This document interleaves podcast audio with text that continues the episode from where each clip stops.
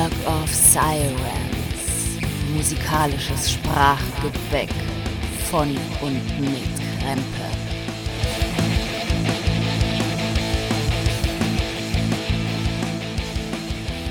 Hallo Freunde zu einer neuen Ausgabe von Work of Sirens, der Podcast.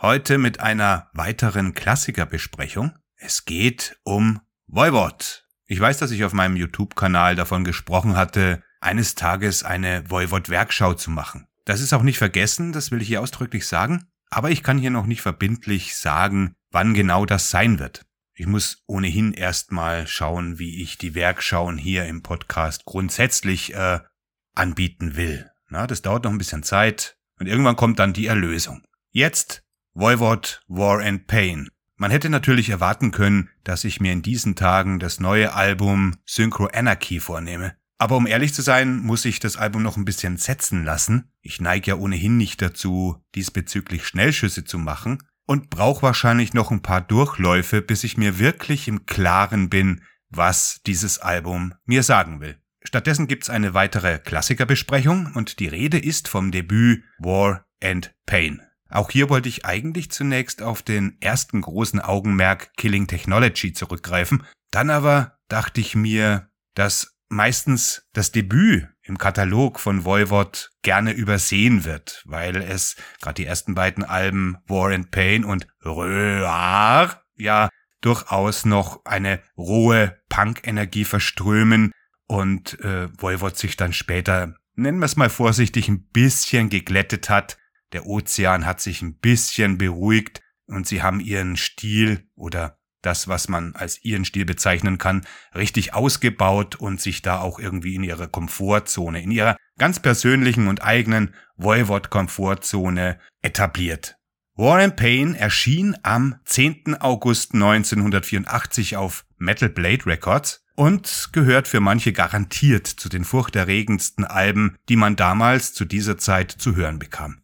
Und vergleicht man die Musik mit anderen Newcomern zu der damaligen Zeit wie Metallica, Exciter, Slayer, Venom und so weiter, dann öffnet sich hier ein riesiger Spalt und man sieht im Endeffekt im Nachhinein, dass die genannten Bands gegenüber Voivod, die ja trotzdem alle neuerer waren, eigentlich relativ konventionell sind und aus dem klassischen Metal kommen. Das kann man von Voivod jetzt so nicht behaupten. Natürlich hat sich die Band im Laufe der Zeit weiterentwickelt und komplett verändert und ist heute als Prog-Metal-Legende der kanadischen Szene oder in der kanadischen Szene, in der kanadischen Prog-Metal-Szene anerkannt und auch hochgeschätzt. Und Kanada ist ja sowieso in den letzten Jahren zu einem Metal, zu einer Metal-Hochburg, zu einer wahren Metal-Hochburg im Extreme Metal vor allem auch geworden. Ne? Aber damals war Kanada nicht so wirklich auf der Landkarte. Also natürlich, es gab Razor, Anvil, es gab, natürlich gab's Heavy Metal Bands in Kanada, aber so die erste Adresse in Sachen Metal ja, sind sie dann erst im Laufe der Zeit geworden. Heute haben diese Bands, viele Bands, viele kanadische Bands einen relativen, einen richtigen Kultfaktor für sich entwickelt.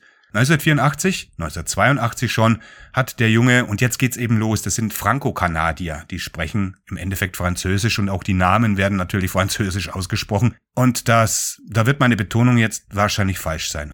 Der junge Michel Langevin, oder Langvin, ja, das ist jetzt schon wieder Englisch ausgedrückt, ne? Der kam aus der Stadt Chongwea, das ist auch wieder Chongwea. Ich denke, Chongwea kann man es schon aussprechen. Das ist eine Stadt in Nordquebec, wobei man das auch nicht sagen kann. Also, wenn ich jetzt zum Beispiel hier mal die Karte aufmache, mache ich jetzt mal, ja, muss ich mal ein bisschen kleiner machen, die Karte. So, dann sieht man, ja, dann sieht man viel nichts. Man sieht viel nichts. Man sieht Quebec, man sieht hier Ottawa, Montreal und Quebec. Und äh, da, wo Changwea ist, das ist im Norden, aber sehr weit im Norden Kanadas. Ich meine, wenn wir sagen nördlich von Quebec, dann, äh, dann sind es keine 50, 100 oder 200 Kilometer. Das ist eine Wahnsinnsstrecke, aber trotzdem nördlich. Und da ist eigentlich nichts. Da ist nur Pampa. Und Jonquière gehört zu äh, Sanguenay. Während Quebec ja direkt am St. Lawrence River liegt, ist Sanguenay wirklich an diesem See. Der heißt Lac Saint-Jean in der Nähe von diesem Lac Saint-Jean. Und es ist nichts. Ich kann noch nicht mal Straßen erkennen. Aber was es dort gab, das ist eine alles dominierende Aluminiumfabrik. Und jetzt hat Michel eben sich zu dieser Zeit für Science-Fiction und Vampirromane interessiert, wie eigentlich wir alle. Ob wir das noch tun oder mal getan haben, aber Science Fiction, Horror und Vampirromane gehören eigentlich zu der Essenz des intellektuellen Spielraums von vielen, die sich mit Hardrock und Heavy Metal beschäftigen. Und der hat diese Inspirationsquelle natürlich genutzt, um seine künstlerischen Fähigkeiten zu verbessern. Er war ein begnadeter bildender Künstler. Was heißt er war? Er ist ein begnadeter bildender Künstler und hat eine eigene Figur entwickelt, den Voivod. Das ist ein postapokalyptischer Vampir, der vom Planeten Morgoth auf die Erde kommt, um der Menschheit Leid zuzufügen, als könnten wir das nicht alleine. Und dann wollte er als Teenager natürlich auch eine Band gründen. Und das mit seinen Freunden Dennis Bellinger, Dennis Damour und Jean-Yves Theriot. Ich weiß, mein Französisch ist kongenial. Die benannten sich dann nach dieser fiktiven Schöpfung Voivod, wobei jedes Mitglied noch einen eigenen Decknamen annahm. Langvin nannte sich Away, Bellinger nannte sich Snake, Damour nannte sich Piggy und Theriot nannte sich Blackie. Was die Jungs damals natürlich noch nicht wussten, ist, dass der Voivod, den wir auch auf den Covers sehen, auf den klasse, also wirklich guten Covern, dass der nicht etwa ein Begriff als Comicfigur wird, sondern als Symbol für musikalische Virtuosität und Kreativität in der Welt des Heavy Metal stehen würde. Und zwar als der Name einer der angesehensten Bands der ganzen Metal-Geschichte. Interessant an Voivod ist außerdem, dass ähnlich wie andere große Metal-Bands, eigentlich die meisten, äh, ein Produkt ihres Umfelds sind. Na, ich habe vorhin von der Aluminiumfabrik gesprochen und Black Sabbath oder Judas Priest, die stammen aus der englischen Fabrikstadt Birmingham und hier in Jongleur stand diese Aluminiumfabrik. Also es ist immer ein, ja, ein fabrikartiges, düsteres Umfeld, das Teenager dazu veranlässt, brüllenden Lärm und roboterhaftes Krachen von sich zu geben, schwere Maschinen nachzuahmen und das inspiriert natürlich. Das hat schon Black Sabbath inspiriert und bei Voivod war es mit Sicherheit nicht anders. Aber was bei Voivod noch dazu kam, im Gegensatz zu anderen Bands, die in so diesem Arbeitermilieu, in diesem Arbeiter- und Straßenmilieu aufgewachsen sind, bei Voivod kam diese Isolation dieser kanadischen Weite noch dazu. Und so hat man also dieses Stampfen und Brüllen und man hat auch diese Einsamkeit, diese Kälte des kanadischen Nordens. Und man kann wirklich sagen, von ihrem Debütalbum im Jahre 1984 bis zu ihren wirklich makellosen, hochgefeierten Klassikern Killing Technology, Dimension Heartress und Nothing Face klangen die Jungs wie von einem anderen Planeten. Und wenn man bedenkt, wie weit Jongleur vom Rest Nordamerikas entfernt ist, könnten sie geradezu auch Außerirdische gewesen sein. Und wenn man sich das Album heute anhört, ich habe mir es ja logischerweise, bevor ich die Sendung angefangen habe, nochmal reingelegt, es hört sich immer noch völlig unverbraucht und völlig unnachahmlich an und die Zeit hat dem Album in seiner Rauheit und Rigidität, Rigidität gar nichts anhaben können. Ich habe mich für dieses Debüt eben genau aus diesem Grund entschieden, weil es in der Voivod-Diskografie gerne und oft übersehen wird, weil natürlich die Alben von 86 bis 91 die meiste Aufmerksamkeit in der Metal-Community auf sich gezogen hat. Dennoch darf man die Bedeutung von War and Pain nicht unterschätzen. Bis dahin hatten in Kanada natürlich nur äh, handwerklich wirklich großartige Power-Metal-Bands wie Anvil oder Exciter, die ja mitunter den Speed Metal mitbegründet haben und dem großartigen Progressiv Power Trio Rush natürlich und auch dem Power Trio Triumph, die ein bisschen am Anfang so sich an Rush orientiert haben, war 1984 in Sachen Metal in Kanada wirklich wenig los. Es gab ein paar Underground Bands, klar. Aber War and Pain hat das alles geändert. Wenn sowas in einem Land, das vorher so eher ein bisschen dahin dümpelt, plötzlich mit so einem extremen Brett um die Ecke kommt, ist es natürlich in erster Linie mal verblüffend. Ich glaube, das hat einige verblüfft auch über die Grenzen hinaus. Was heißt, ich glaube, ich kann mich noch erinnern, als dieses Album rauskam, da war man dann eben schon mit Bathory, Venom, eben diese, diese Extreme Metal Ursuppe, sage ich jetzt mal. 1984 war das wirklich es, es härteste und merkwürdigste, was, was es überhaupt gab. Mein Kumpel, der Tosi, von dem ich im YouTube-Kanal ja auch schon öfters gesprochen habe, der mochte diese, diese, diese punkige Schlagseite und ich mochte den Sound, also diesen klirrenden, technischen, avantgardistischen, morbiden Sound, aber ich kam mit der Stimme nicht ganz zurecht. Ich habe wirklich sehr lange gebraucht, bis ich mit der Stimme von Voivod überhaupt was anfangen konnte. Ich denke damals, Anfang der 80er Jahre, was da auch wirklich so interessant war, warum die Bands auch immer sich unterschiedlich angehört haben. Im Gegensatz zu heute zum Beispiel, wo das ja eher das Gegenteil ist, wo die Produktion relativ fast immer gleich ist, war das in den frühen 80er Jahren eben so dieser kleine glückliche Zufall, dass die Besitzer von kleinen Studios, in denen Heavy Metal damals aufgenommen wurde, nicht wussten, wie man, wie man Heavy Metal aufnimmt. Man hatte keine Ahnung und keine Erfahrung. Es war ein neues Genre, das immer extremer wurde und man konnte nicht auf jahrzehntelange Technik und Know-how zurückgreifen. Savatage großartiges Debüt Sirens zum Beispiel von 1983 ist ein perfektes Beispiel für eine Band, die ganz naiv neue Dinge ausprobiert. Und Voivods War and Pain ist natürlich, auch wenn es komplett sich unterscheidet von Savatage, ein ähnliches Beispiel. es gibt noch viele weitere Bands, die es genauso gemacht haben und die dann ihren eigenständigen Stil kreiert haben, der bei vielen Bands, die in der heutigen Zeit noch existieren von den alten Hasen, äh, sich leider auch diesen ganzen Gleichschaltungsbetrieb angepasst haben. Nicht alle und nicht immer, aber auch die alten Bands hören sich nicht mehr so an wie eben in den 80ern. Ich meine, es geht nicht darum, dass sie sich so anhören wie in, die, in den 80ern, obwohl es ja viele neue Bands gibt, die sich so anhören wollen wie in den 80ern und verzweifelt versuchen, das genauso hinzukriegen. Meisten vergessen, dass man das vielleicht soundtechnisch machen kann. Mit der ganzen Technik heute kannst du eigentlich alles herstellen. Aber dass du trotzdem den Zeitgeist, der wird oft vergessen, du kannst den Zeitgeist nicht mehr auf Platte bannen. Der ist vielleicht ähnlich, aber manche Bands kommen ziemlich nah ran aber das sind die wenigsten. Auch wenn man sagt, ja, das hört sich an wie in den 80ern, fehlt doch dieses ganz spezielle Charisma, das man eben nicht einfangen kann, dass man auch mit keiner Technik dieser Welt wieder wiederbeleben kann. Und das war das damalige Grundgefühl, das jeder Musiker und jeder Musikhörer hatte, das einfach, das du sogar hattest, wenn du durch die Stadt gingst zum Einkaufen oder sonst irgendwas. Das ist eben, nennen wir es mal diesen Nostalgiefaktor, der uns alle überkommt, wenn wir zum Beispiel auf YouTube äh, alte Werbungen anschauen. Werbungen der 50er, 60er, 70er, 80er Jahre, Werbeclips, mit denen man als Kind aufgewachsen ist.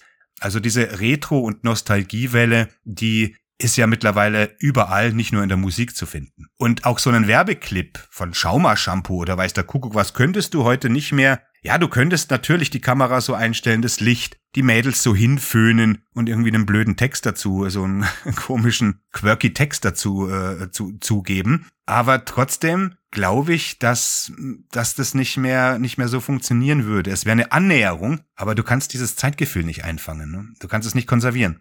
War and Pain ist in drei Tagen aufgenommen worden. Und das ist ja auch irgendwas. Aus den 70er Jahren kennt man das, ne? 24 Stunden aufgenommen. Black Sabbath hat das gemacht. Oder in 48 Stunden. Manche brauchen, brauchten drei Tage für ein Album. Heute braucht man Jahre dafür. Ne? Im günstigsten Fall schafft man es in einem Jahr sieben bis zehn Lieder äh, zu produzieren. Das ist auch ein großer Unterschied. Und hier, das wurde drei Tage in einem Kellerstudio in einem abgelegenen Teil des ländlichen Quebec eben aufgenommen und zwar mitten im Winter. Auch diesen Sound hört man, dass es genau diese Aufnahmesituation war. Das Album ist, der Sound von dem Album ist ausgesprochen klaustrophobisch und zeigt eben diesen direkten Kontrast zu all den riesig klingenden Metalplatten, die auch zu dieser Zeit schon aus Großbritannien und Europa kamen. Denn auch damals wollte man soundtechnisch schon ganz woanders hin als Voivod oder Venom oder eben die Extrem-Metal-Bands waren. Und wenn man sich heute Extrem-Metal-Bands anhört, ich weiß nicht, kann man Voivod noch zum extremen Metal zählen? Im Grunde ja. Nur wenn wenn hier auf War and Pain eben dieser Punk-Charakter, dieser apokalyptische Punk-Charakter im Vordergrund steht, ist es natürlich im Laufe der Zeit ein extremes, äh, ein extremer Brock-Erguss gewesen, sagen wir es mal so. Aber Extrem-Metal sind sie für mich nach wie vor. Und so dilettantisch diese Produktion hier auf War and Pain eben auch ist, unterscheidet sich diese Band durchaus von Venom, Celtic Frost und Possessed zu dieser Zeit dadurch, dass dieses Album im Gegensatz zu den Debüts anderer Bands absolut tight klingt. Voivod hatte von Anfang an einen Plan. Auch wenn sich das hier total chaotisch anhört, alles noch auf dieser War and Pain, liegt genau darin auch der Reiz. Aber das Album ist absolut tight und im Endeffekt voll auf den Punkt. Fängt, es fängt an mit diesem, mit diesem äh, Signaturen-Sound schon, mit Voivod eben, mit dem, mit dem Titelsong. Der kommt nach einem bedrohlichen Intro mit großen stampfenden Schritten und rasselnden Ketten. Snake hat mal gesagt, dass das der Klang von jemandem ist, der draußen im Schnee läuft, nur viel langsamer. Ich hätte das nie als Schnee identifiziert, aber ihr müsst euch mal das Intro anhören. Wenn wir, wenn man weiß, dass es Schnee sein soll, durch das hier jemand, durch den hier jemand dappt, dann wird ein Schuh draus. Und dann explodiert der Song aus dem Nichts. Und Away liefert einen wilden Thrash-Metal-Beat, Blackie hält die Stellung mit seinem muskulösen Bass, der im Endeffekt Pickys Hauptriff spiegelt. Das ist der Titelsong.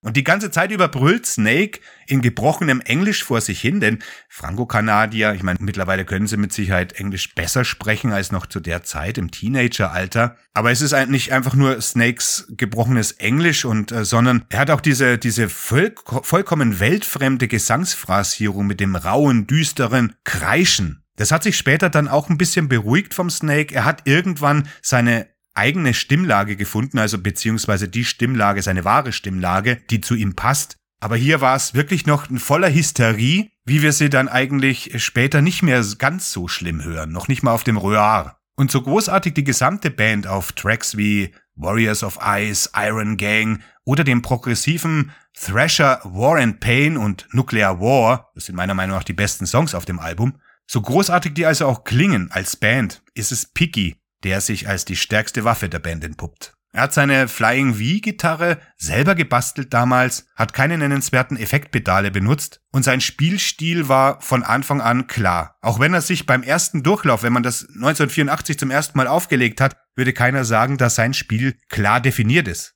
Aber seine Riffs, die er mit einer atemberaubenden Geschwindigkeit und mit seinen Leadfills, äh, mit seinen skurrilen Leadfills angereichert hat, die waren trotzdem ziemlich spartanisch oder sparsam und melodiös. Away und Snake waren zu dem Zeitpunkt noch einige Alben davon entfernt, voll zur Geltung zu kommen, was sie später ja dann auch taten, aber Piggy war von Anfang an voll da. Sein Gitarrespiel auch wenn man sich das heute noch anhört, aus nostalgischen Gründen eben die Entwicklung von Piggy, der eben leider am 26. August 2005 an Darmkrebs im Alter von 45 Jahren von uns gegangen ist. Der war anarchisch und experimentell, mehr als streng und theoretisch eben, hatte aber, und vielleicht war das ja auch die Opposition dazu, als Kind eine klassische Geigenausbildung erhalten. Bevor er mit seinen Jungs Voivod gegründet hat, war er beeindruckt von King Crimson, Pink Floyd und Rush. Natürlich, hier ist unser Running Gag, nur einmal, ihr seht, es ist ein Uhr. Hätte auch halb sein können, halb irgendwas, aber nein, es ist ein Uhr, gebe ich euch noch mit. Also Piggy war schon vom progressiven Rock beeinflusst und diese Prog-Elemente sind schon da. Er hat ein das Gitarrenspiel, ja, es ist ein Gitarrenspiel von einem anderen Planeten, anders kann man das gar nicht nennen. Und meiner Meinung nach haben äh, nach Piggys Tod Voivod zwar immer noch diesen Voivod-Sound die zwei Alben, die dann sozusagen noch posthum erschienen sind, 14 und Infini, danach war dann, man merkte einfach, dass Piggy fehlt. Ne? Man hatte keine Daten mehr, hat ja genug Riffs zu hinterlassen, dass es eben noch für zwei Alben gereicht hat. Aber danach war Schluss. Und Voivod, da gab es nochmal einen Bruch. Es gab mehrere Brüche, stilistisch, Weiterentwicklungen, aber nachdem Piggy äh, gegangen war, war Voivod nicht eine andere Band in dem Sinn. Man hat ja schon versucht, äh, bei sich zu bleiben, aber vielleicht wisst ihr, was ich meine. Wenn einer fehlt, der eigentlich unersetzbar ist, dann merkt man das einer Band, auch wenn natürlich das ganze Bandgefüge trotzdem weiter funktioniert. Das merkt man der Band einfach an. Und das hat nichts mit schlechter oder besser zu tun. Es ist einfach eben anders seitdem. Das so, das war's jetzt von mir. Voivod sprengten Grenzen und gingen zu der Zeit dorthin, wo keine Metalband zuvor gewesen war. Und auch seitdem sich wenige hinbewegt haben. Es gibt mittlerweile Bands, die versuchen, Voivods Blaupause ein bisschen anzunehmen, ein bisschen für sich zu nutzen, aber das sind die wenigsten. Und es bleibt jetzt natürlich noch die Frage, wie ich selber das Album sehe. Im Gesamtkatalog der Band ist es bei mir nicht ganz vorn zu finden, was ja fast schon logisch ist, aber es liegt auch nicht weit hinten, weil immer noch, und ich habe es vorhin wieder gemerkt, nachdem ich es eingelegt hatte, beeindruckt mich diese rohe, postapokalyptische Punk, Thrash, Death, Black, düster, vom anderen Universum äh, Herangehensweise der Band. Und somit kommen wir zum Ende. Und wenn ihr wollt, schreibt mir einen Kommentar, wie ihr das Album findet, wie ihr es im Gesamtkatalog vielleicht findet. Wie gesagt, wir kommen noch zum Gesamtkatalog von Voivod. Aber das war jetzt mal das erste Markenzeichen. Ein absoluter Klassiker im Extreme Metal. 1984, Voivod, War and Pain. Und ich sage, keep on rockin'.